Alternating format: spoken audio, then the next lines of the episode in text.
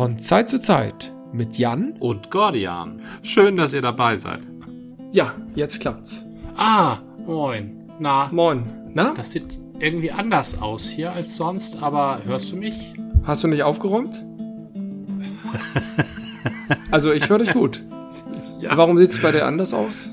Das sieht hier auf dem Bildschirm anders aus. Ach so. das ähm, hat sich aus irgendeinem Grund anders angeordnet, aber ich komme damit schon zurecht. Wir sind So. ja alle dazu angehalten, flexibel zu sein. Ja, als ob das eine Tugend wäre, flexibel sein. Ne?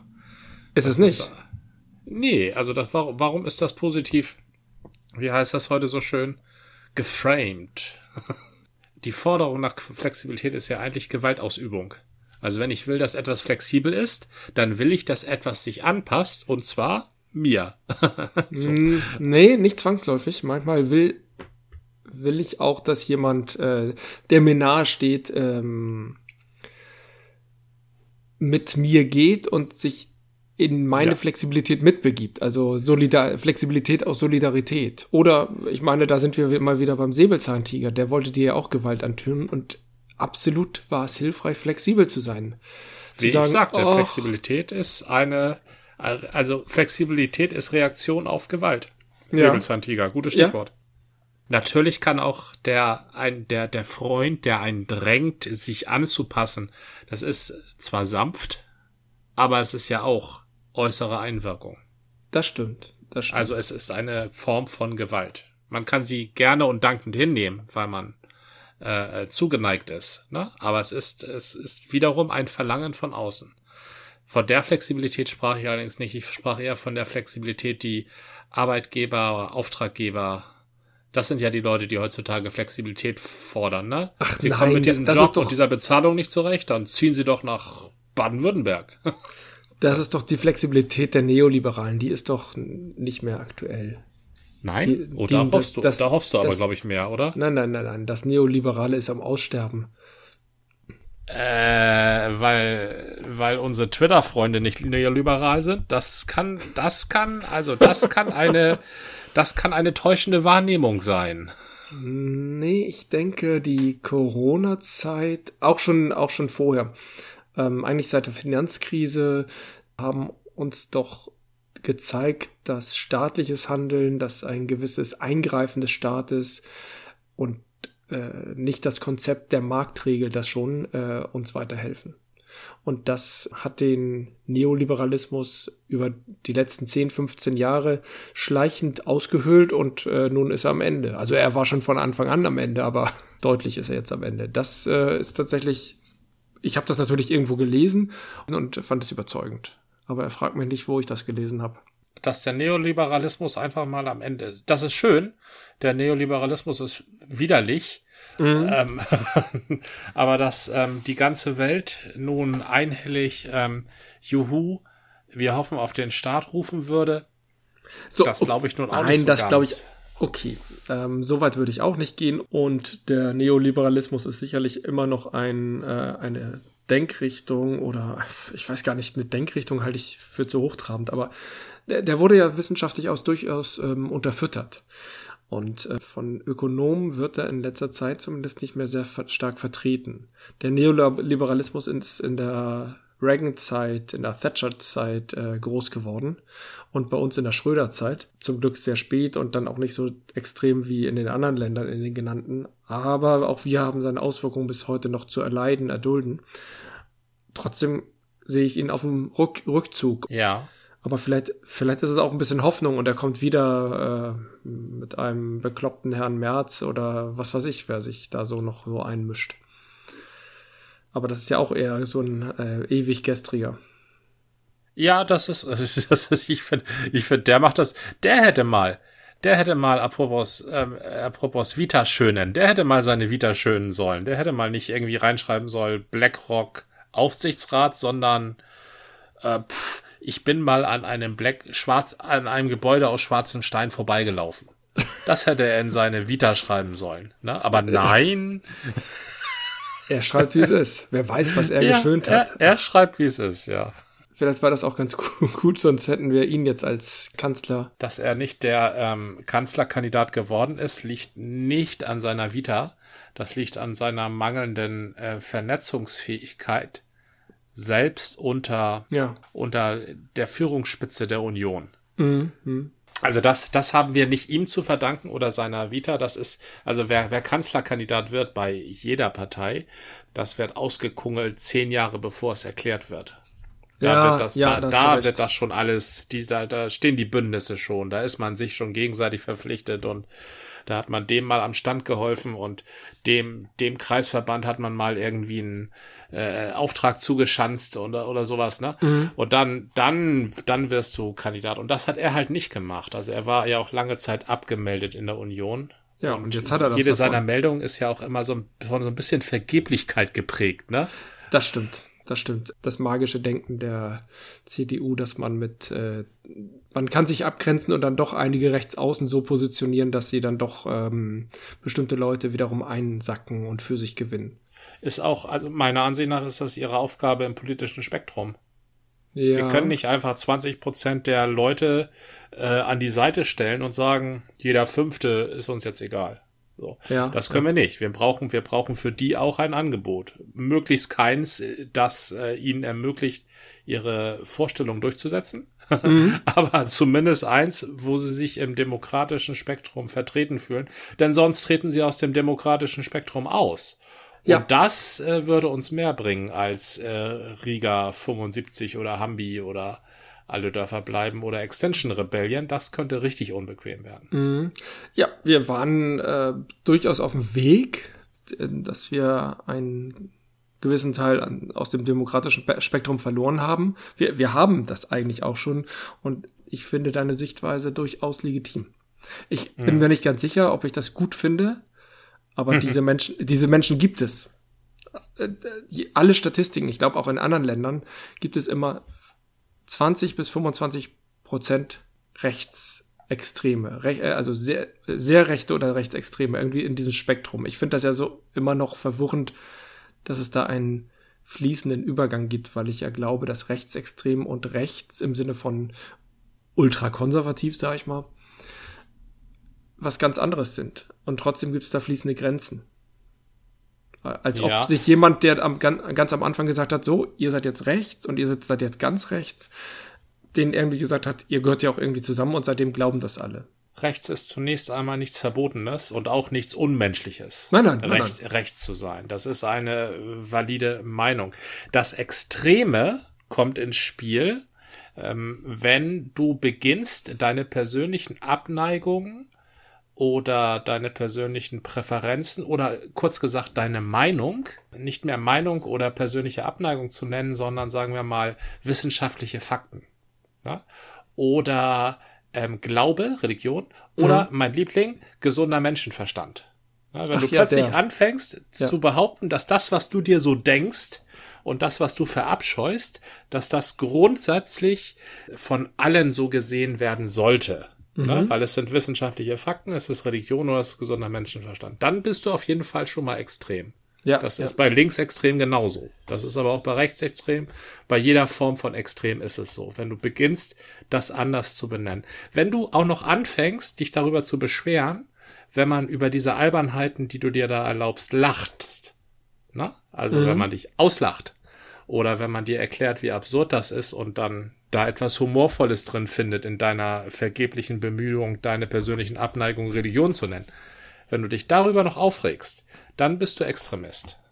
ja. ja. Am Aber besten, alles davor, alles Ja. davor ist noch, also alles vor Extrem, sollte eigentlich noch die Basis für eine Unterhaltung ermöglichen. Ich habe eine andere Basis für unsere Unterhaltung und du hattest schon äh, selber gesagt, dass du eine trockene Kehle hast und ich habe Oh ja. tatsächlich, ich, ich habe tatsächlich ein leicht kratzen, leichtes Kratzen im Hals. Das lässt sich vermutlich auch nicht durch äh, dieses Bier hier beheben, aber es lindert das vielleicht. Oh. Wir hatten uns, wir hatten uns verabredet auf eine Gose. Ja. Ich hatte äh, von Cavida zwei Gose-Flaschen gekauft, hatte die eine gegeben und letztens greife ich in den Kühlschrank und ähm, habe aus Versehen diese Gose erwischt und nicht das IPA, was ich eigentlich wollte. Und deswegen, und dann war sie auf. Und dann dachte ich, ah, kann ich die noch ein paar Tage auf, auflassen? ich hatte da, da so ein Gummi-Nupsi draufgesetzt, aber es, nee, das kann man nicht. Ich habe sie dann ausgetrunken. Ich fand sie ganz fabelhaft. Du, äh, ich bin gespannt, äh, wie du es siehst, denn mhm. es gibt ja sehr extreme Gosen und es gibt Gosen, die einem ein bisschen den Weg ebnen. Ja. Ich habe mir als Ausgleich jetzt hier in dem neuen Bierladen, den wir hier um, um die Ecke haben, eine, eine, eine Gose von der Axiom Brewery gekauft. Äh, wenn ich es richtig verstanden habe, stammt die aus Tschechien, aber die Schrift ist so klein mal wieder. Mm, ja. Und die heißt, äh, was ich sehr schön finde, Purple Train. Und Purple Train. Genau. Purple Train. Ganz nach Prinz. Und die, da steht auch einfach Gose drunter. Ich weiß gar nicht, ob das ein internationaler Begriff ist. Ob das dann im Englischen, der Goose wird's nicht heißen. Gose? Ich weiß es nicht. Ja, was, keine Ahnung, was die, also die, warum sollten die Engländer das anders nennen, ne? Ja. Äh, ist ja ein also, deutsches Getränk. Richtig, ja. Stimmt. Und die nennen ja unser, die nennen ja Bier auch Bier. Ja, okay, sie nennen es auch Ale, aber, aber Bier gibt's wirklich in beiden Sprachen.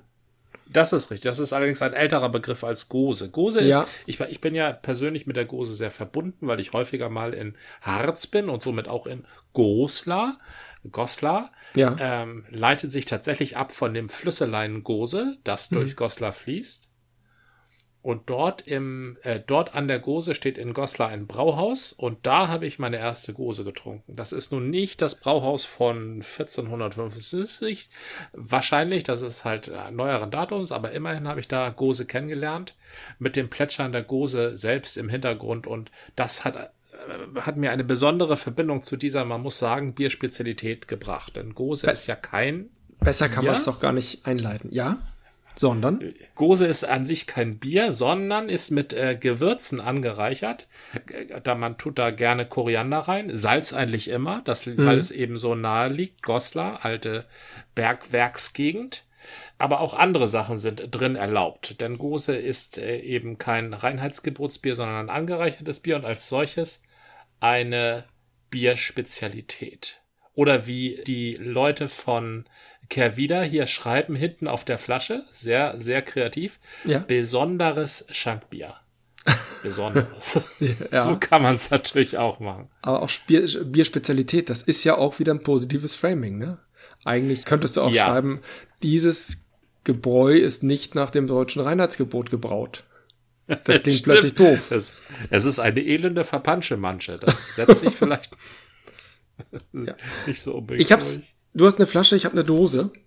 Ähm, ich bin ja eigentlich ja. nicht so ein Freund von Dosen, aber es gibt in diesem Laden leider sehr viele Dosen und die hat mich dann so eingelacht und dann dachte ich, dann kaufe ich auch mal eine Dose. Eine Gose in der Dose. Dank, danke, dass du das sagst und nicht, dass ich das sage. Ja, tut mir leid. Ich habe mir gerade eben durchgelesen, ich konnte nicht anders. Angereichert oh, ist. Oh, das geht ja gut auf. Sehr schön. Meine ist wirklich Purple, beziehungsweise, ja. Oha, ja, dann ist da wohl irgendwie Johannisbeere drin oder sowas? Ja, irgendwie. Man darf ja alles in der Gose. Ja, in meiner ist zum Beispiel Johannisbeere drin. Meine heißt übrigens, die du mir übereignet hast. Nochmal vielen Dank dafür. Ja. Altes Land Fruchtgose und so schnüffelt sie auch. Ziemlich ähm, fruchtig.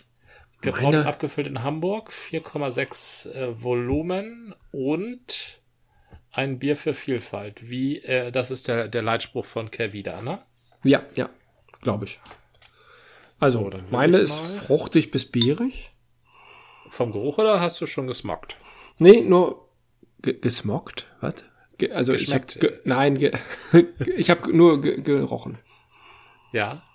Hm, ja, das das hat wirklich so was beeriges. Das ist jetzt weiß ich nicht, was für Beeren das sind und die Schrift war so klein. Ich ich ich glaube, ich nehme einfach mal einen Schluck. Ja. Jetzt, wenn ich anstoße, klingt das natürlich ein bisschen schepperig. Auf das, was es wert ist? Auf das, was es wert ist. Mist. Ja, kommt nichts. Mm. Mm. Uah. Oh. Also ich muss sagen, also ja? Kervida ist Kervida ist Kervida macht's einem nicht leicht, ne? Ich kenne das, ich kenne das ja schon, aber die ersten zwei, drei Schlucke, man muss sich eintrinken. Also in diesem Fall habe ich das dringende Bedürfnis, auf die Flasche zu schauen, ob das äh, Verfallsdatum. Aber nein, ich, ich weiß ja, ich, ich kenne ja meinen Kervida.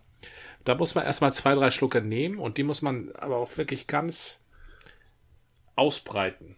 Da muss man erstmal den Geschmack ähm, äh, erlauben, sich zu verbreiten und dann äh, wird das auch, ähm, also es ist ein Geschmack, an dem man sich, also da muss man sich eintrinken. Das geht dir wahrscheinlich nicht mehr so. Du bist ja wieder Profi, ne? Ich muss gestehen, als ich das Bier geöffnet hatte und statt eines IPAs dann am Mund hatte, ich hatte auch noch gedacht, ach, ich kann jetzt ja mal aus der Flasche trinken. Ja. War auch so eine, nee, Quatsch, stimmt gar nicht. Ich habe es eingeschenkt und ich dachte, sieht irgendwie komisch aus, aber ist ja jedes Mal anders. Ja. Und dann trank ich's und habe nur gemerkt, dass es ist ja irgendwie salzig, aber passt mm. überhaupt nicht zum IPA und guckte dann erst auf die Flasche, war überrascht, aber war nicht so schockiert wie du jetzt, obwohl du jetzt mit einer Gose gerechnet hast. Das finde ich wiederum ja. überraschend. Die Gose, die ich habe, ist sehr säuerlich.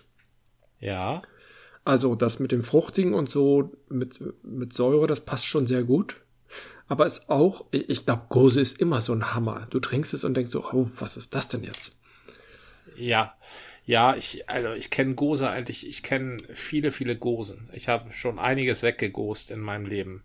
Dies ist eine extrem charakterstarke Gose. Es ist ein typisches Kehrwiederprodukt. Und ich bin jetzt hier beim dritten Schluck, es ist auch schon besser. Also es wird auch, es kommt, es entfaltet sich alles. Hier ja. ist eindeutig Salz, ja.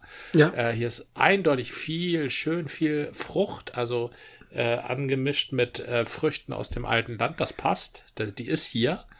Ähm, und äh, charakterstarker Koriander ebenfalls. Also der kam jetzt nicht aus der aus der Trocknung, der kam schön aus der Koriandermühle. Koriandermühle? War Koriander nicht irgendein Kraut? Ähm, weiß ich nicht. Ach so. Koriander, nicht, Koriander sind das nicht so kleine Körner? Nee, das ist dann getrocknet, wobei das sind vielleicht Koriandersamen. Ich ähm, nutze öfter mal Koriander als also als Kraut, so ich sag mal wie Petersilie, schmeckt nur ganz anders. Koriander Ach, tatsächlich? Doch, ja, kommt mir jetzt komisch vor. Das ist frischer Koriander, das ist auch so ein, so ein Grünzeugs. Ah. Okay, Aber du hast völlig recht, Koriander. Nee, nein, das, das gibt's auch in ähm, Körnerform. Ja, ich kenne Korianderkörner, so kleine, senffarbene, ja, ja. Steckner, kopfgroße, runde Körner. Ja, so kenne ich Koriander.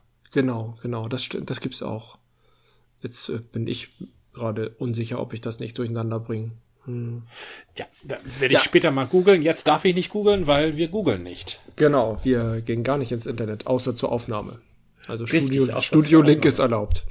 Ähm, also ich bin angetan von dieser Gose, muss ich sagen. Die hat was, ja, irgendwie so was spätsommerliches. So, mhm. sie hat dieses spritzige Frische und gleichzeitig diese schon beerigen Aromen. Koriander, also salzig ist sie auch. Das macht eine. Gose ist ja eigentlich immer so ein sommerliches oder, oder ein Getränk für warme Tage. Kann auch im Frühling ja. oder Herbst sein. Ja. Aber das Salzige in der Gose ermöglicht es, die Gose auch zu anderen Tagen zu genießen. Das ist nicht nur so ein, so ein spritziges Bier wie so ein, so ein Mischbier, die ja nun äh, sehr für Sommer gemacht sind. Mhm. Oder ein helles? was an sich kaum, kaum noch Charakter hat, einfach nur dich erfrischen soll. Auch ich finde, das Helle von Ratsherrn hat durchaus noch einen Charakter. Aber es gibt auch Helle, die ganz kühl genossen werden und gar nicht mehr viel Substanz haben. Da hast du recht. Ja. Die sollen einfach nur runtergehen, ne? Richtig, das, das Helle ist der offensive Gegenentwurf zum Pilz. Mhm. Also es soll schnell, äh, rasch, äh, ungestört Durst löschen. Also ja. das, das soll das Helle. Ja, die Gose ist ähm, ein leichtes Bier. Also das, das darf man nicht falsch einschätzen. Diese hier auch. Das ist ein leichtes Bier. Es passt nicht zu schwerem Essen beispielsweise. Mhm. So eine Gose genießt man Salat oder vielleicht noch mal ein Hähnchen, Fisch schon nicht mehr, weil das einfach nicht korrespondiert. Das ist die Gose zu geschmacksintensiv. Ne? Da darf man nichts gegen, gegen antreten lassen. Mo Moment, äh, äh, erklär mir das noch, noch mal mit dem Hähnchenfisch. Was ist Hähnchenfisch? Hähnchen passt zur Gose. Ach, so. Ach, Hähnchen passt noch und Fisch nicht mehr. Ja, Fisch nicht mehr, nein. das, das kam so in einem, einem Wort und ich dachte Hähnchenfisch. Hm. Okay, nein. Hähnchenfisch, ja. Der Hähnchenfisch, da kommt vielleicht auch eines Tages noch. Ich würde beim Fisch das nicht pauschal machen. Du hast ein eine kräftige Scholle oder ein Steinbutt, aber du hast auch sehr milde einen Lachs zum Beispiel. Mhm. Ach so, dann wären wir beim, beim Salat schon wieder, wenn du den Lachs vielleicht auch noch mhm. ähm, geräuchert isst. Aber ich weiß, was du meinst. Dieser klassische Fischgeschmack, so ein, äh, ja, zum Beispiel ein Steinbutt oder ein, ein Rotbarsch oder so, sind dann Ja, an die dachte ich, ja. Mhm. Lachs lässt sich diskutieren. Da gibt's aber viele, also es gibt ja viele Lachse. Ja, das stimmt. Lachs das stimmt. gibt's so und so. Ich habe ein Projekt begonnen. Ja. Unser Kind ist ja sechseinhalb Jahre alt und ich habe mir überlegt, Mensch, was könnte man vorlesen und habe den Hobbit versucht vorzulesen. Schöne Idee. Es ist die Ausgabe, wenn ich, ah Mist, ich wollte vorhin nachgucken, ich habe es schon wieder vergessen. Es ist die Ausgabe von 1974. Da sind ja. einige komische Sachen in der Übersetzung, aber die Übersetzung ist mir vertraut. Die ist ein bisschen ja. altbacken, betont altbacken, weil Tolkien ja auch so ein bisschen eine altertümliche Sprache verwendet hat und gleichzeitig in dem Buch auch noch sehr kindgerecht ähm, geschrieben hat oder, oder so ein bisschen märchenartig. Der Hobbit ist ja, ja. sehr märchenartig erzählt. Und da sind ja. dann so Fragmente wie er hat nicht mal mehr sein Taschentuch und seine Taschenuhr mitgenommen oder irgend sowas, wo man später dann denkt, so, hä, Moment, Taschenuhr, Hobbits, Mittelerde, komisch. ja, das ist richtig. Die Taschenuhr war ein wenig aus der Zeit gefallen, aber wenn man sich so eine leicht verzierte, sagen wir mal, Sanduhr vorstellt, die ja aus irgendwelchen Gründen, weil Hobbits ja häufiger mal Essen machen tagsüber, ja, ne? Ja. Also drei, vier Frühstücks haben sie, glaube ich, sogar. Und wenn du häufiger mal Essen machst, dann brauchst du einfach am Leibe eine, äh, eine Eieruhr. Das kann ich mir schon gut vorstellen. Na, ich überlegte da so ein bisschen, ab wann gab es eigentlich Uhren? Diese klassischen Uhrwerke, das war ja eine große Kunst. Da ja. könnte man sich schon überlegen, ja, in einer Hobbit-Zeit wäre oder in einem Hobbitland wäre das denkbar. Gleichzeitig mhm. wurden die immer so ein bisschen als grobschlächtig, äh, äh nee, eigentlich komisch. Ich, ich glaube, das ist wieder diese Sache mit den Jackson-Filmen. Die Hobbits sind eigentlich, wie Tolkien sie beschreibt, ganz fein und eben ganz leise und können sich gut verstecken oder auch verschwinden. Und ähm, er bezeichnet sie ja auch so als äh, schwindend insgesamt, so ähnlich wie andere Völker bei ihm auch. Auch die Hobbits sind ja irgendwann verschwunden, mehr so aus dem Ansatz. Die, die können sich so gut verstecken und die können so, so super wegschleichen, du kriegst gar nicht mit, ob dein Hobbit ist oder nicht. Ja. Und das deutet ja eine sehr hohe, sehr, sehr feine Gabe an, mit dem Körper umzugehen. Nun mehr auf ja. Bewegung, aber trotzdem klingt das für mich nach, äh, auch nach Feinmechanik. Und dann guckst du dir das Peter Jackson Mittelerde an und da sind da so grobschlächtige Bauerntölpel, die immer so Bier trinken und auf dem Markt sich umrennen und sonst was. Das ist ja. so, ja, widersprüchlich. Äh, tatsächlich. Ja, das stimmt. Ich, ich fand die, das ist ja die DTV-Ausgabe und die Zeichnungen in dem Buch sind sehr untreffend trotzdem inspirierend. Da ist so ein Smaug abgebildet, ein Drache abgebildet, der trägt Insektenflügel. Und sieht auch sonst irgendwie ganz merkwürdig aus, obwohl es Vorlagen von Tolkien damals ja schon gab. Ja. Wie der, also wie so ein Drache auszusehen hat. Sehr schöne Idee, Insektenflügel. Also Libellenflügel, also, glaube ich, ne? Ja, genau, genau. Ich fand das auch sehr inspirierend und, und anregend, aber gleichzeitig so gar nicht passend zu der Geschichte. Ja. Und so waren so einige Zeichnungen nicht so ganz passend, aber die Zwerge sind zum Beispiel auch sehr, wie soll ich sagen, inkonsistent. Manchmal sind sie total albern und da merkst du hier, will Tolkien Kinderbuchautor sein und dann sind sie wieder ganz stolz. Ja. Und das hat uns bewogen. Ich hatte damals die Herr der Ringe Filme gesehen. Ich hatte sie auch ähm, sehr wie soll ich sagen, sehr, sehr heiß erwartet, als das angekündigt wurde, auch wenn ich Sorge hatte, dass ein Film Herr der Ringe das Buch nicht treffen kann oder meine Wahrnehmung, meine Bilder im Kopf überhaupt nicht erreichen kann oder einfach woanders hin, hingeht. Und natürlich ja. kann das ein anderer nur sehr schwer, ist ja mein Kopf und nicht Jacksons Kopf. Trotzdem Richtig. fand ich die Umsetzung von Peter Jackson teilweise gelungen da waren auch grobe Schnitzer drin, aber aus meiner Sicht muss man das erdulden. Wenn jemand ein Buch verfilmt, das dir sehr am Herzen liegt, kann er deine Bilder nicht treffen. Kann er nur in die gleiche Richtung gehen. Und äh, ja. da fand ich ihn tatsächlich im Casting oder auch wie Gollum dargestellt wurde, das war für mich alles, da sind schon echt coole Sachen.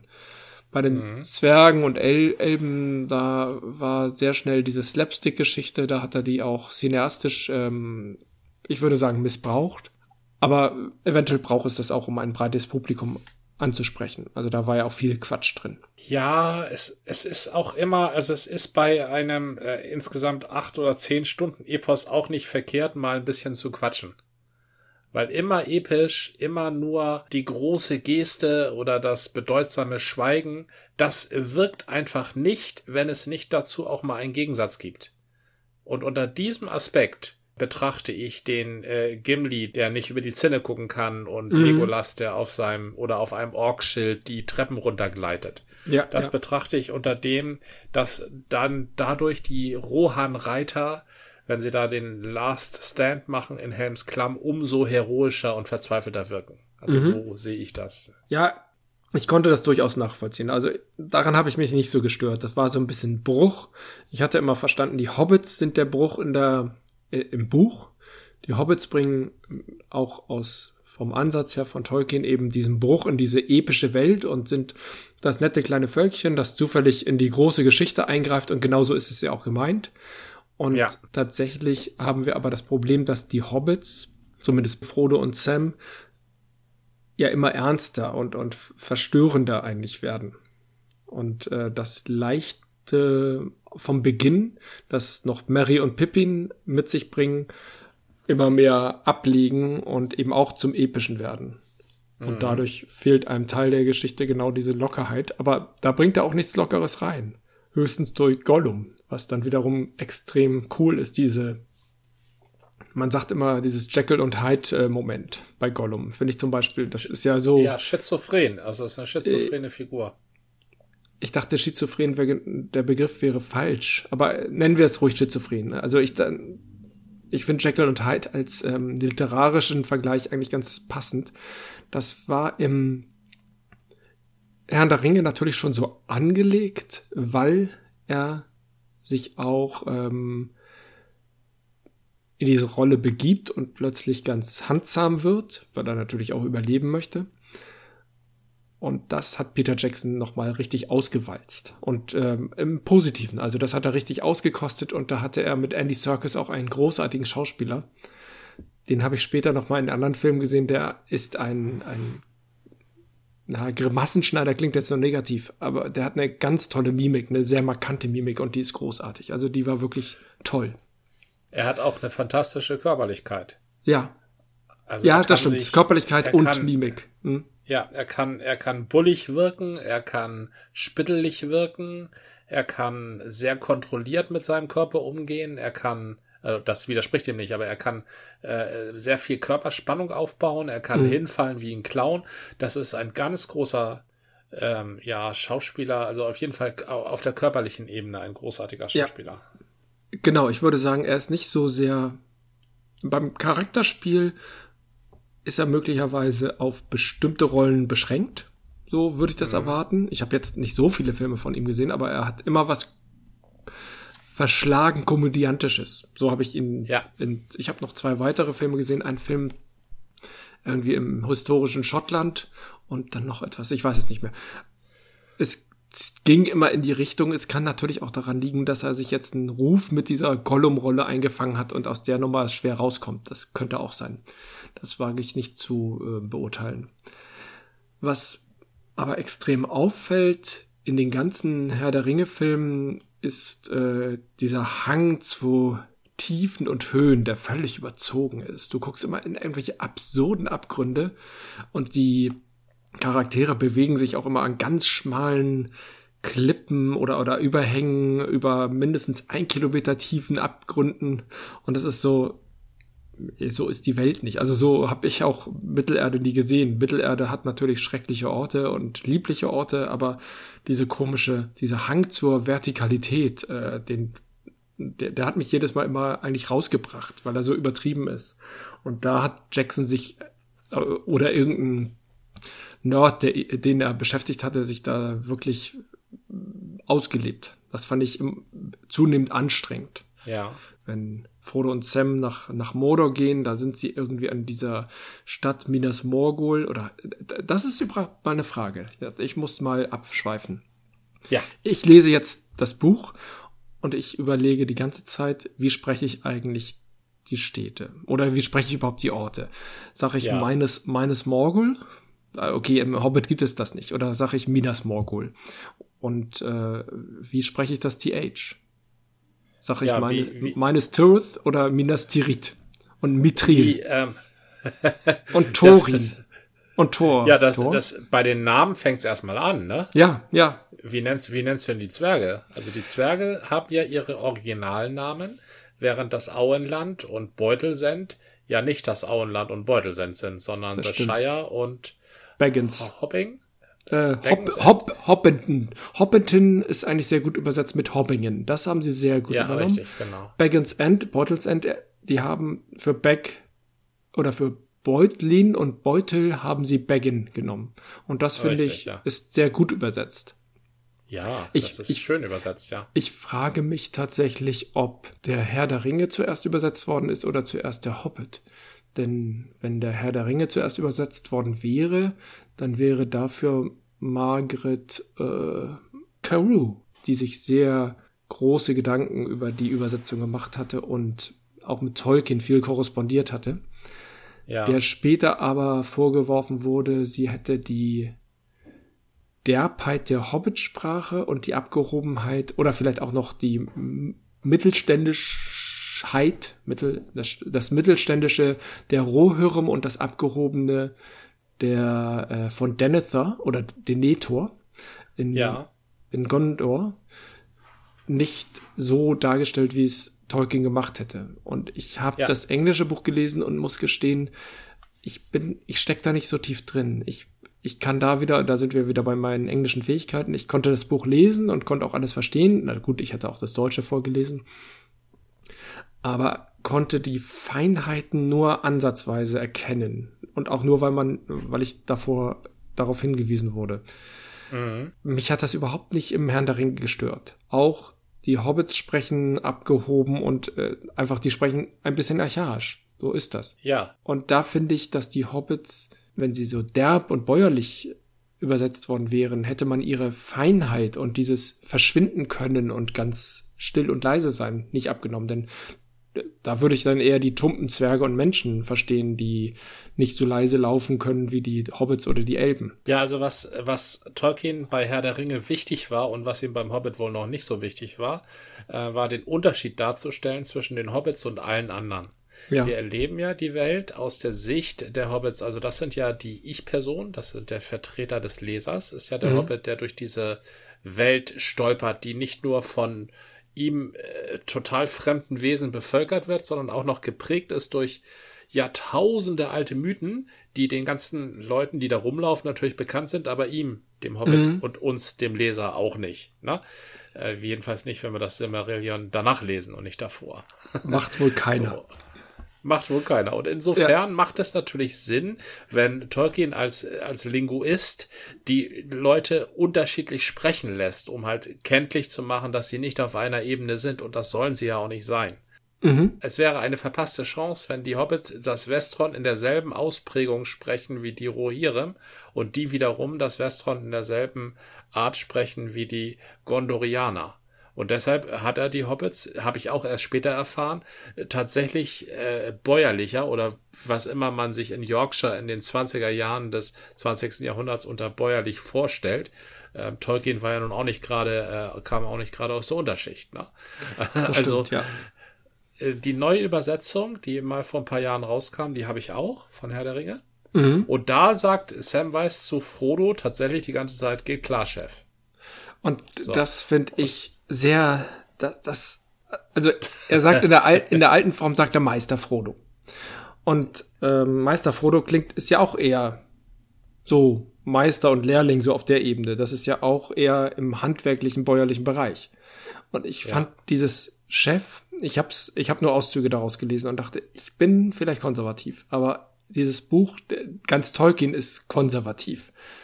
Ja. Tolkien war in seiner ganzen Denke ein sehr konservativer Mensch und diese Übersetzung, nee, ich, ich kam da nicht mit zurecht und wollte mich nicht darauf einlassen und war sehr angetan äh, oder bin sehr froh, dass ich noch die alte Übersetzung habe. Ja, die ist altbacken und, und ist äh, manchmal äh, hat sie Stilblüten aus heutiger Sicht, die man einfach so nicht mehr sagt oder schreibt, aber trotzdem mag ich sie. Da bin ich dann auch ganz konservativ. Ah, aber zum einen muss ich dir sagen, ich halte dich nicht für konservativ, ich halte dich für ausgesprochen progressiv. Und zum zweiten ist Geschmack äh, im Kunstgenuss ist eigentlich ähm, nicht ähm, in die Kategorien konservativ oder progressiv einzuteilen. Das wird häufiger versucht, gerade äh, bei Bühnenkunst. Ne? Das mhm. sei nun ja fortschrittlich, aber das, so funktioniert Kunst nicht. Kunst funktioniert grundsätzlich nicht bewahrend, sonst ist es keine Kunst, sondern Design. Kunst muss immer ähm, in Frage stellen. Notwendigerweise erstmal sich selbst, aber auch den Rezipienten. So. Mhm. Und deshalb, ähm, deshalb äh, kannst du das nicht einteilen in konservativ oder progressiv, sondern du musst sagen, schmeckt mir oder schmeckt mir nicht. Beziehungsweise, wenn du eine Stufe höher möchtest, was bei Literatur nicht unbedingt notwendig ist, sagst du, bringt mich weiter oder bringt mich nicht voran. Und das ist ich, eine, da, ja, da sind ich Hobbits, glaube, dieses die nicht Chef sagen, also das ist einfach Geschmacksfrage. Mhm. Ja, es bringt mich nicht weiter. Da hast du, also Hobbits, die Chefs sagen, ja. bringen mich nicht weiter. Richtig, genau. Das ist äh, doch, aber ich bin da tatsächlich konservativ in dem Sinne, dass ich etwas mal gelesen habe und mich daran gewöhnt habe und jetzt gibt es jemand, der das anders übersetzt und ich sag, oh, coole neue Übersetzung. Nee, sage ich nicht, sondern ich sag, was für Mist, ich will das haben wie damals. Und das ist schon, oder wie ich es immer kenne, das ist ja schon eine konservative Haltung. Es kann damit zusammenhängen, dass es wirklich ästhetisch mir widerstrebt, aber ich kann es an nichts anderem festmachen als, das hatten wir ja noch nie so. Also dieses unflexible, nee, ich will das so, wie ich es kenne. Das kann damit zusammenhängen, dass ich die erste Übersetzung sehr schätze aus ästhetischen Gründen, die ich gar nicht so gut darstellen oder beschreiben oder um festlegen kann. Ich kann die nicht festmachen, sondern einfach nur das Gefühl habe, das ist für mich die bessere Übersetzung. Obwohl ich einige, einige Ansätze, die der neue Übersetzer, dessen Name mir entfallen ist, und das ist genau richtig in meinem Sinne. Lass den Namen vergessen. Nein. lass, lass den Mann verschwinden. ich wusste mal, wie der heißt, aber ich habe es vergessen. Der hatte einige sehr gute Ideen und der hat ja auch gesagt, Tolkien wollte diese Sprachen verschieden darstellen und wollte damit Klassenunterschiede darstellen. Erstens weiß ich nicht, ob das im Deutschen noch so funktioniert. Die englische Sprache mhm. hat sich ganz anders entwickelt als die deutsche. Das ist sehr schwer abzubilden. Denn sonst komme ich irgendwann mit so Ghetto-Slang und sage das jetzt jetzt die Hobbits, ey Digger. Ich meine, das wäre dann die Konsequenz, ne? Heute sagt man Digger, Alter, und das ist dann die, der Umgang der Hobbits. Nee, ist es aber nicht. Weil die Hobbits selber ja in einer quasi historischen Zeit leben. Äh, ja, also Chef ist schon, also Chef sagt man, äh, sagt man schon ab und zu mal zu mir. Taxifahrer sagen sowas oder ja, Kellner natürlich gibt's das oder so. Das passiert ja auch. Ne? Also das ist schon. Ist das, das nicht ist, mit das Augenzwinkern? Ist das nicht es mit ist, Augenzwinkern? Ja, es ist, ist auf jeden Fall. Es ist natürlich mit Augenzwinkern. Das, das will ich jedenfalls mal hoffen. Na, das stimmt. Also Digger müssen sie nicht unbedingt sagen, naja. Nee, sie Digger leben ja noch was nicht in einer, in, in den Ghetto-Vierteln der Großstadt. Also vielleicht sagen die Leute in Gondor Digger. Das kann wohl sagen. sagen Und zwar in, im, im unteren Ring vom Minas Tirith. Oder Minas Tirith. Ja, richtig. Da, da sagen Aber die vielleicht Digger, ja. Kommen wir doch mal auf dieses TH zurück. Ja. Also wie würdest du, unabhängig davon, wie du es machst, weil du es vielleicht auch dir angewöhnt hast aus früheren Zeiten, wie würdest du heute die Städte äh, zum Beispiel die Stadt Minas Tirith oder Minas Tirith oder Minas Tirith. Ich, ich weiß ja nicht mal, ja. wie es im Englischen heißt. Wie würdest du sie aussprechen? Ja. Minas Tirith. Und im Englischen? Oh, ja. Meines, meines, nee, kann nicht, meines kann ja nicht sein. Mein, nee, mein, oh, ui. Meines Tirith. Meines? Meines, Meines Tirith. Das ist ja schlimm, aber meines, meines Tirith wäre es wahrscheinlich, ja. Ich, ich habe das für mich versucht, also meines finde ich gar nicht so schlecht als ähm, äh, erstes Fragment oder erst, äh, ersten Namenzusatz. Aber Ja. äh, es ist trotzdem fremd. Es heißt Ja. tatsächlich ja, es heißt irgendwie Minas, aber trotzdem habe ich mir angewöhnt, jetzt beim Vorlesen nicht Thorin zu sagen, sondern Thorin. Weil ich, ich habe das gelesen, äh, ich habe einfach Thorin gelesen und dachte auch passt. Ja. Ich hatte mir allerdings auch, früher habe ich zum Beispiel immer, ähm, wie heißt das, wenn ich ähm, eine Lücke zwischen zwei Wörtern lasse? Ein, ähm, Das hatten wir doch schon mal, das ist auch im, in der Gender-Debatte. Äh, Ich will nicht auf Gendern kommen, aber ich sag zum Beispiel. ich sag ja gar nichts. Glottal, Glottallaut oder sowas? ja, nee, das war noch was anderes. Oder war es doch ein Glotter? Ja. Ist egal. Also so eine Lücke, die, die du auch bei Spiegelei sagst. Du sagst ja nicht Spiegelei, sondern Spiegelei. Also der, so ein Effekt ist uns nicht fremd in der Sprache. Und genauso habe ich immer Gloin gesagt und O, o was war da noch? Äh, Oin. Oin. Oin. Und Gloin. Und Ach. irgendwann bin ich darüber gestolpert, dass die natürlich Gloin und Oin sagen. Äh, Heißt das wirklich Gloin und Oin? Ist egal. Und das fand ja, ich, so heißen die. ja, und ich fand so, so drollig, das gefiel mir. Das habe ich mir angewöhnt, aber ich muss mich immer wieder dazu zwingen. Weil Gloin war der Vater von Glim, Gimli, ne? Gloin? Ja, ja, ich glaube ja. Ja, ich glaube, das war's, ja. Das sind so Sachen, und jetzt sage ich Thorin und Gloin und, na gut, Killy und Philly und Bofo und Bombo und äh, hast du nicht gesehen, äh, das ist ja alles unstrittig. Der Punkt war eigentlich, ist unser Kind mit sechseinhalb eigentlich schon so weit, dass ich den Hobbit vorlesen kann? Sind da nicht ähm, Dinge, die verängstigen oder äh, ist es vielleicht zu langatmig? Der Anfang ist ja wirklich langatmig, selbst beim Hobbit. Also da hatte äh, Tolkien nie so einen guten Einstieg. Der braucht immer ein bisschen Zeit. Und ja, trotzdem, wir lesen gerade, wir sind mittlerweile im Düsterwald und es gibt das Bedürfnis, auch weiterzulesen. Das fand ich ganz spannend. Also die Problemlösung, die der Hobbit macht, also der äh, Bilbo Beutlin, Ja. die sind samt und sonders kindgerecht. Das ist, das, das hat mich sehr, äh, hat mich immer erstaunt, dass so ein alter Herr, also zwei Generationen über dem, ähm, an die er sich eigentlich wendet, dass der das so hinbekommt, dass die Lösungen, die der Hobbit macht, um aus seinem Problem rauszukommen, kindgerecht sind.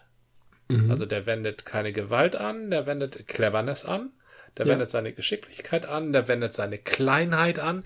Die Kleinheit ist nie ein Nachteil. Und das ist auch sehr wichtig, wenn du Kindern das erzählst. Das ist nicht schlimm, klein zu sein. Das hat viele Vorteile, klein zu sein. Ne? Ähm, nicht jeder, der groß ist, hat Recht. Ähm, je größer und gewaltvoller man ist, desto weniger Recht hat man ja sogar noch. Ne? Ja.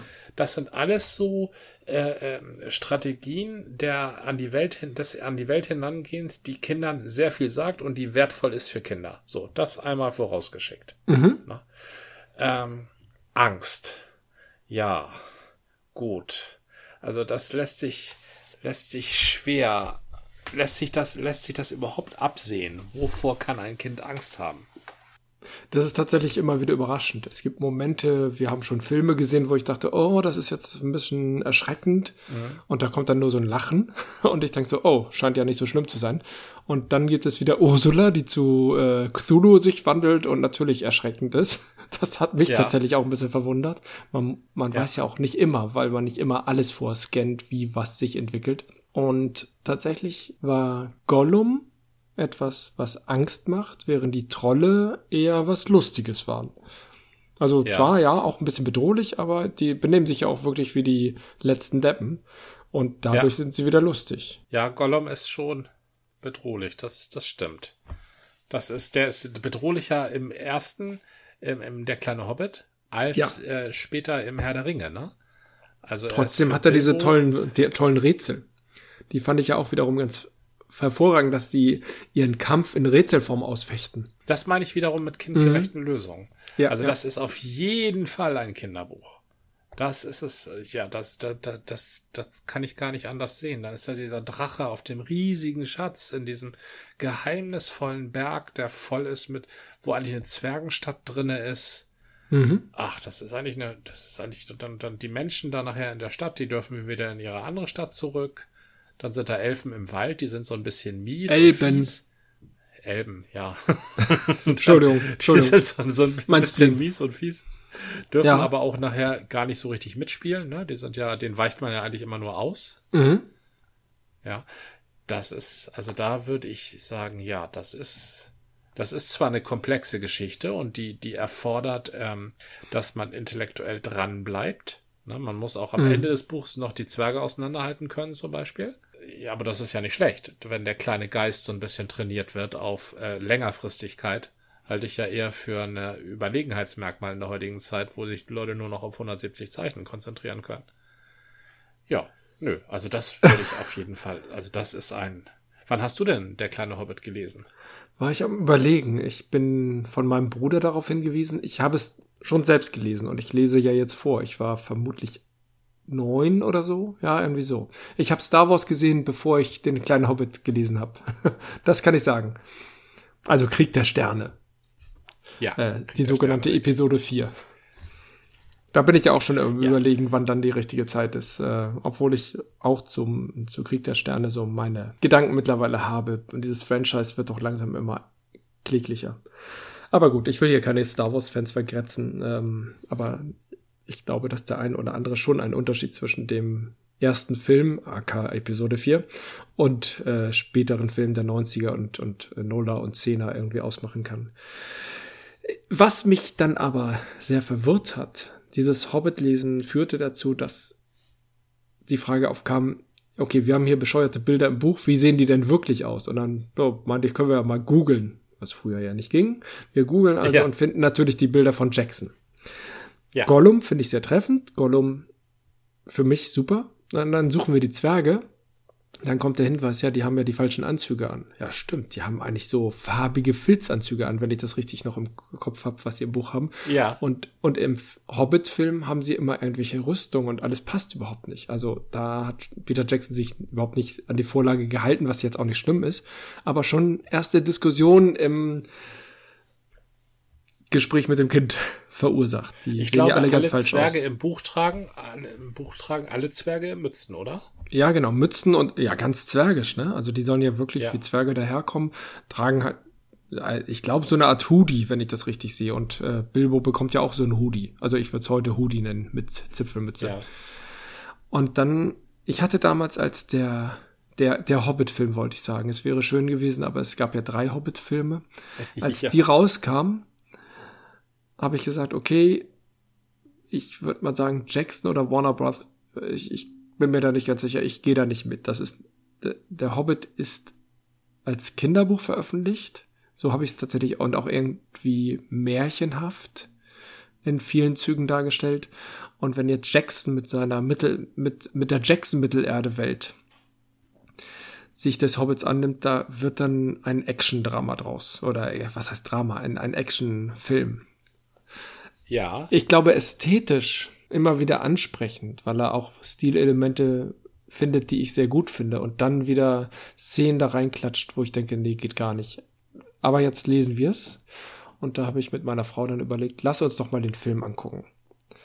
Und es ist echt eine zwiespältige Sache. Es sind einige Szenen, die so, die wirklich super sind und die Stimmung schön einfangen und dann ist dann wieder Klamauk oder Action oder irgendwelche Orks tauchen auf, die im Buch nirgendwo waren, also die viel später auftauchten und alles. Ich weiß schon, warum ich den damals nicht sehen wollte. Meine Befürchtungen wurden doch sehr bestätigt. Das mit, es ist ein Hobbit in der Herr der Ringe Welt, wie Jackson es sieht. Es ist nicht ein Hobbit in der Hobbit Welt, also in der, der kleine Hobbit Welt. Klar, wäre ja sonst auch inkonsistent, wenn da wirklich so ein märchenartiger Film rauskommt. Aber mit den Büchern hat's tatsächlich ja sehr gut geklappt. Und das finde ich sehr. Oh, das ist auch die Frage, ob das denn sehr gut geklappt hat. Du sprichst da ja schon die Taschenuhr an. Na? Das, ähm, das und die, die äh, Elben, sorry. die ja. Elben verändern sich ja auch entscheidend. Die werden von so ziemlich ähm, ähm, zwielichtigen Typen, die da im Wald rumhocken und aus irgendeinem Grund Böses wollen oder zumindest, wenn nicht Böses, dann sogar dann zumindest nerven wollen, mhm. werden sie plötzlich zu der der eigentlichen Rasse, für die die ganze Welt eigentlich gemacht ist und die ja. Welt so im Innersten zusammenhält, die Verteidiger der Welt. Diese, diese Galadriel-Elben, passen mit den Düsterwald-Elben nachher nicht zusammen. Das wird ja auch dann später so weg erklärt, so ein bisschen. Oder war das im Rollenspielsystem? Äh, es wird schon weg erklärt, weil es verschiedene, ich würde ja nicht sagen Rassen, es sind verschiedene Familien, die sich mal vor 10.000 Jahren ein bisschen aus, oder waren es auch 100.000 Jahren ein bisschen auseinandergelebt haben. Ähm, aber genau, du hast Elrond, der auch schon im Hobbit ein bisschen hm, nicht so zugänglich ist, aber das liegt ja auch an dieser Elben-Zwerge-Geschichte aber den immerhin sagt, hey, hier äh, gibt's übrigens Mondbuchstaben. Habt ihr die noch nicht gesehen? und ja. Elrond ist viel zugänglicher und Bilbo sehnt sich nach Elben. Der kennt Elben, wie sie irgendwie mal erhascht werden können zwischen den Bäumen. Und als sie in der Nähe von Bruchtal sind, wo, oder es wird das ja auch genannt, das letzte heimelige Haus, was ich wiederum sehr schön finde. Das Elronds Haus, das ist überhaupt eine total tolle Bezeichnung für, für diese, für dieses, ja, eigentlich ist es ja ein riesiges Schloss, ne? Es ist ein Schloss oder ein ziemlich großer Komplex. Das ist ja wirklich, das ganze Tal ist ja verborgen vor den Feinden. Und das ja. wird im, im Hobbit wird das ja gar nicht so klar. Ja, es ist irgendwie versteckt, aber es ist einfach das, die letzte Zuflucht da an so einem besonderen Ort und ähm, was drumherum ist, ist ja auch egal. Da sind auf jeden Fall ein paar Trolle, aber sonst auch nichts. Dass da plötzlich im Film auch ein Haufen von Orks auftauchen, das ist alles ähm, Nee, ich verstehe es nicht. Kann sein, dass es von der Erzählweise notwendig ist, aber das fand ich schon ein bisschen speziell, aber macht deutlich, dass Elrons Haus natürlich wirklich verborgen ist, wo nur die Zutritt bekommen, die irgendwie erwünscht sind. Das fand ja. ich, äh, das fand ich wiederum sehr gut, dass sie da plötzlich irgendwo unter Steinen ein bisschen durchrutschen und dann gehen sie plötzlich so einen Pfad und plötzlich sind sie in so einem eingeschnittenen Tal, was ja Bruchtal oder Rivendell ganz gut ausmachen. Das ist ja wirklich so ein Einbruch, ja, wo du nicht anders rankommst. Aus, ja. Und da sind sie dann sicher. Das ist ähm, diese Sicherheit, diese Geborgenheit fand ich schon ganz gut dargestellt. Aber da haben wir genau diesen Bruch. Elrond ist ja irgendwie noch zugänglich. Die Elben, die vorher in den Bäumen wirklich rumhängen und Albernheiten verbreiten und komische ja. Spottlieder über den Hobbit und die Zwerge singen, macht klar, die wissen irgendwie viel mehr Bescheid, als sie eigentlich sollten oder könnten. Die wissen irgendwie was. Aber das sind irgendwie ziemlich lustige Leute, die man ernst nehmen kann, schon, aber sie scheinen nicht ernst, äh, sich ernst nehmen lassen zu wollen. So will ich es mal ausdrücken. Und das ja. überträgt Jackson ja überhaupt nicht. Das ist diese Leichtigkeit des Kinderbuches, die in, im Film oder in den Filmen vielmehr ja völlig abgeht. Er hat sein schwermütiges, ähm, episches äh, Herr der Ringe, Jackson, Mittelerde da aufgezogen und das hat er auf den Hobbit gestülpt und es passt nicht für mich. Das finde ich, ich, ich werde trotzdem wahrscheinlich weiter gucken, aber ich kann aus heutiger Sicht nur sagen, ja, dass ich die Filme damals nicht gesehen habe, war nicht nur meine Skepsis, dass sie irgendwie ganz doll in den Vordergrund stellten, dass es jetzt 60 Bilder pro Sekunde sind und was war da nicht alles, wo ich immer nur dachte, ja, was ist das jetzt? Ja, habt ihr eine schöne Geschichte erzählt oder wollt ihr nur über Technik sprechen? das finde ich immer verdächtig, wenn die Special Effects in den Vor oder die technische Umsetzung in den Vordergrund gestellt werden und dann wird noch erklärt, ja, für die Erzählung der Geschichte brauchte ich das. Dann denke ich, ja, da stimmt irgendwas an der Erzählung nicht. Da wurde ich tatsächlich von Anfang an skeptisch. Das war entweder eine Nerdhaftigkeit, so eine technische Spielerei. Wir können jetzt richtig coole Sachen machen. Wir können den Film ja. aufnehmen und dann können wir ihn noch in Slow Motion zeigen oder in, äh, keine Ahnung, was der Hintergrund ist. Es gibt bestimmte Gründe, die sind für die, fürs Geschichtenerzählen aus meiner Sicht nicht notwendig. Aber trotzdem, ja, man schafft da bessere Qualitäten. Meinetwegen. Also Aber eine, eine Fantasy-Welt darzustellen, da kann man meiner Ansicht nach nicht dick genug auffahren. Das, das geht, geht gar nicht. Also da, da, da, du musst die Welt anders darstellen, als die unsere ist, um klarzumachen, das ist nun mal eine Fantasy-Welt. Der mhm. Hobbit spielt nun mal nicht in. In Neuseeland. ja, genau. Hobbit spielt in Neuseeland. Und die, das, äh, von daher sind Special Effects oder je mehr, je mehr Fantasy, desto mehr Special Effects auf jeden Fall vertretbar, finde ich. Die Story, ja, also es ist für mich kein Gegensatz. Es kann gute Special Effects und gute Story sein. Es kann total ja. keine Special Effects und total keine Story sein. Ja, das stimmt. Das ist unabhängig. Das, das geht, das geht auch. Also das klar. Es gibt, es gibt ähm, Filme, wo sich die Story hinter den Special Effects versteckt. Sowas äh, gibt's. Das fällt aber auch irgendwann auf. Die sind auch dann nicht sehr beliebt. Aber es ist kein notwendiger Gegensatz. Wie weit bist du denn? Wie viele Hobbit-Teile hast du denn gesehen? Ich habe jetzt den ersten gesehen. Und Ach, wir wollen aber auch noch, okay. wir wollen auch noch weiter gucken. So ist das nicht. Wollt ihr die gucken, bevor ihr das Buch zu Ende gelesen habt, oder läuft das so parallel? Das läuft parallel und auch ein bisschen unabhängig. Das ist jetzt nicht, also im Buch sind wir jetzt im Düsterwald und beim Film sind wir jetzt am, am Rande des Nebelgebirges, wo die Adler die ähm, Gesellschaft gerettet haben. Puh, da habe ich gar keine Leidenschaft zu, aber ich, mich interessiert jetzt doch irgendwie mal die Umsetzung von Jackson, aber genau mit dieser distanzierten Haltung. Ja. Hm, ich, er kann mich nicht ganz überzeugen mit dem Gesamtwerk, gerade auch, dass er das über drei Filme ausdehnt. Ich glaube, deswegen braucht er auch einige dramatische Ergänzungen oder, oder Action-Ergänzungen, die im Buch nicht auftauchen, damit da überhaupt drei Filme draus werden. Zum Beispiel fand ich die Darstellung des großen Orks und dieses ganze Setting in den Höhlen hat mir super gefallen. Das war echt, wunder, das war, war ja eine ganz aufwendige Choreografie von Gemäuer und irgendwelchen Hängebrücken und den ganzen Orks. Ja, die, und, die Goblinstadt. Ja, die Goblinstadt ist echt toll. Ja. Also, ja. das ist auch etwas, wo Jackson, äh, da, da, sind wir wieder bei den Vertikalen und die passt natürlich in die Goblinstadt viel besser als ähm, wenn du irgendwelche nur über den Berg gehst. Da ist natürlich auch Vertikales, aber da kann man es eben auch übertreiben. Da muss irgendwo mal ein Tal sein. Das gehört sich so bei Bergen. Und die Goblinstadt kann irgendwo in den Untiefen enden. Das äh, ist ja sowieso immer eine eher virtuelle Welt, die erinnert dann eben schon an irgendwelche Dungeon. Und da finde ich super Dungeon, die du im Rollenspiel bespielst oder auch die du am Bildschirm irgendwie bespielst, haben primär eine horizontale Ausrichtung. Natürlich haben sie auch Tiefen und du musst springen, aber es ist alles irgendwie noch bespringbar oder du hast einen unendlichen Abgrund, in den du abstürzt und dann bist du tot. Ja, der unendliche Abgrund ist der Gegner. Das ist genau. richtig. Und Jackson nutzt die Abgründe nicht als Gegner, sondern auch als Partner.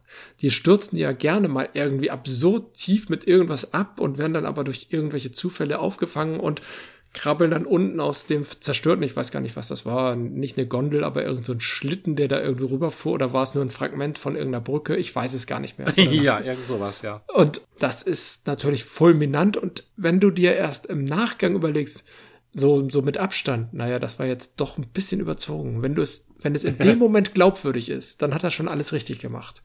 Und nicht ja, du sofort in der Szene sagst, oh, das ist ja völlig überzogen. Natürlich ist es völlig überzogen und absurd.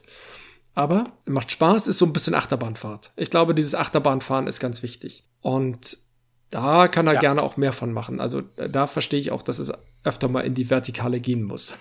Dass diese Achterbahn Dieses keine Sicherung hat, ist dann noch ein anderer Aspekt. Ja, der weitere, vielleicht ist es kein Hauptaspekt, aber ein Begleitaspekt wird es sicherlich sein, dass Kino heutzutage auch immer gegen Video antritt. Mhm. Ja, stimmt. Also gegen den kleinen Bildschirm. Der große äh, Bildschirm tritt gegen den kleinen Bildschirm an.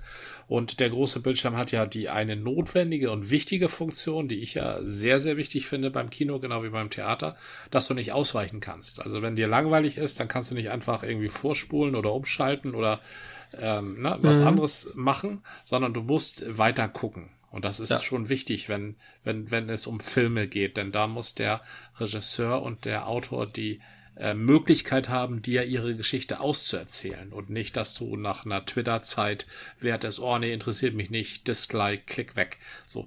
Aber die zweite Sache ist, dass Kino einfach auch Möglichkeiten hat und die Möglichkeiten liegen im Sound mhm. und die Möglichkeiten liegen an der mitreißenden Achterbahninszenierung. Das hat Steven ja. Spielberg gewusst. Und äh, das hat seine Filme groß gemacht und deshalb ist der Weiße Hai im Kino auch viel schrecklicher oder Alien als auf dem Fernseher. So. Mhm. Und genauso versucht Peter Jackson, der ja aus dieser Schule kommt. Peter ja, Jackson ja. ist ja ein Horror. Regisseur im Herzen. Ja, ja. Der, ähm, der, der will erschrecken, der will äh, verstören, der will beängstigen, der will, dass du dich an den Sessel krallst. Deshalb äh, schaltet er die Kamera ein. Mhm. Der möchte nicht, dass Meryl Streep irgendwie die große Rede hält. Der möchte, dass du im Sessel auf und ab wippst oder dich in den Sessel kuschelst oder sowas. Und, und das macht er mit der Goblin-Stadt ganz besonders gut. Ja, genau. Das ist, äh, halte ich auch für eine große Szene. Schwierigkeiten habe ich dann wieder, wenn er möglicherweise aus dramaturgischen Gründen und da, da, ist er dann eben, er ist nicht der große Dramaturg. Die Zwerge plus Hobbit und Gandalf rennen nach der Goblinstadt ja die Berge runter und äh, landen dann im Buch in, in dieser Lichtung, wo sie von den Wagen und Orks eingeholt werden. Und im Film ist das an ein Abgrund. Ich finde das gar nicht schlecht. Also da sind wir wieder bei Jacksons Abgründen. Da wird sehr deutlich, hier kommen sie nicht weiter, sie sind in der Falle und deswegen klettern sie auf die Bäume. Und dann gibt es eine Szene, also so weit wäre ich mitgegangen. Das ist äh, von der Darstellung sehr überzeugend. Und dann gibt es eben eine Szene, wo Thorin oder Thorin, dem war das dann dieser Azog, ich weiß es nicht mehr, ich glaube ja, den haben sie dann irgendwie wieder aus der Klamotte gezogen. Aber auch das finde ich völlig in Ordnung, dass sie da so ein bisschen Verbindung aufziehen.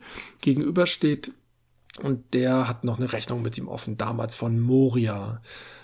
Ja. Und da wird er weggehauen und liegt am Boden ein leichtes Opfer und dann kommt plötzlich Bilbo hervor. Und das ist ein Bilbo, wie wir ihn natürlich nicht aus dem Buch kennen, weil er eben plötzlich sein Schwert zieht und äh, ich weiß gar nicht mehr, was er macht, aber irgendwie Thorin verteidigt. Ja, er macht, ja, was er macht, ist, das ist gut. Also das ist, ähm, ja, das, ich erinnere mich an die Szene, er macht nicht viel. Also er mhm. stellt sich da nur hin. Er kann ja auch nichts. Also er genau. kann mit dem Schwert wedeln, was ja nicht mal ein Schwert ist, sondern eher ein Messer, was sie ihm ja auch ganz klar gesagt haben. Ne? Ja, so ein, ein gerade mal ein Dolch. Ja, genau, haben genau. keine Namen. Solche Dinge haben keine Namen. das ist eine tolle Szene, also. Das, das entspricht zumindest nicht der Bilbo-Geschichte, wie ich sie mir so vorstelle. Und das passt nicht.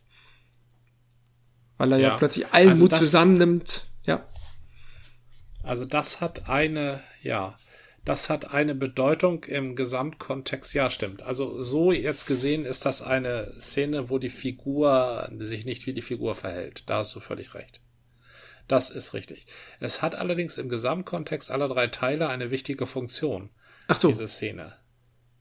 Ist das, das so ein bisschen ähm, Coming of Age? Also, nee, wie heißt das? Äh, vom Hanswurst zum Krieger? Nicht ganz. Also ja, nein, nicht ganz. Ein Krieger wird er nicht. Ähm, darf er auch nicht Schon werden. Klar. Er muss ja. bei, bei Smaug muss er der Dieb sein. Wenn er Ja, bei Smaug ja. plötzlich der Krieger ist, das, dann wäre die Szene völlig anders. Ja. Nein, es geht um die Beziehung. In dieser Szene geht es um die Beziehung zwischen Bilbo und äh, Thorin oder Mhm. Thorin. Äh, weil diese nämlich ähm, vorbereitet werden muss. Also es muss vorbereitet werden, dass zwischen den beiden eine Verbindung besteht. Ah, okay, ja, Und- das stimmt, das so. stimmt. Er wird plötzlich, Ja, er, ich glaube, er nimmt ihn auch im Arm oder so, ne? Hm? Ja, richtig, genau. Und, und da, ähm, da sagt er, er kennt seinen Mut an oder sowas. Ne? Ja, und ja. da geht es so ein bisschen darum, dass Bilbo sich aus seiner Hobbit-Welt löst und in dieser großen Welt ankommt. Und in Mhm. dieser großen Welt, da gibt es einfach Könige, so wie Thorin. Das ist ja auch ein ganz interessantes Tolkien-neskes Konzept. Dieses, ja, du bist, bist König, weil du bist einfach zum König geboren. Mhm. Das hat Aragorn ja auch, ne? Der kann ja gar nicht anders als König werden. Also weil er ja aus der letzten, bedeutendsten Dunedain-Linie stammt. Und genauso ist es mit Thorin ja auch. Der muss ja König sein. Wie nimmt denn dein Kind die Geschichte auf? Ich glaube gut. Also, Also wird da mitgefiebert oder also, ich würde sagen, es kommt gut an, aber immer so mit einem, es wird dem nicht so nachgefiebert und ich muss jetzt unbedingt weiterlesen, sondern das kann man auch ruhig angehen. Und das trifft, passt zum Hobbit eigentlich ganz gut. Der Hobbit packt dich ja nicht so. ne? Der, der zieht dich so langsam rein, aber der überwältigt dich nicht so. das ist gut beschrieben, ja. Doch schon. Hm? So, ich, äh, ich glaube, wir sind soweit, ne? Ich, ich finde das ein schönes Ende. Das ist ein schönes Ende. Vielen Dank für die tolle Gose. Also Ja, am Schluss wollte ich mich gar nicht mehr davon trennen. Sie Aber jetzt schmeckt ist sie auch alle. halb warm. Jetzt ist sie Das alle. ist natürlich, das Also ist natürlich richtig gut. Ja, das haben die richtig. Davon werde ich mir noch mal eine besorgen. Eins, zwei, drei. Davon will ich noch haben diesen Sommer. Das war eine Folge des Podcasts von Zeit zu Zeit mit Gordian und Jan. Bis zum nächsten Mal.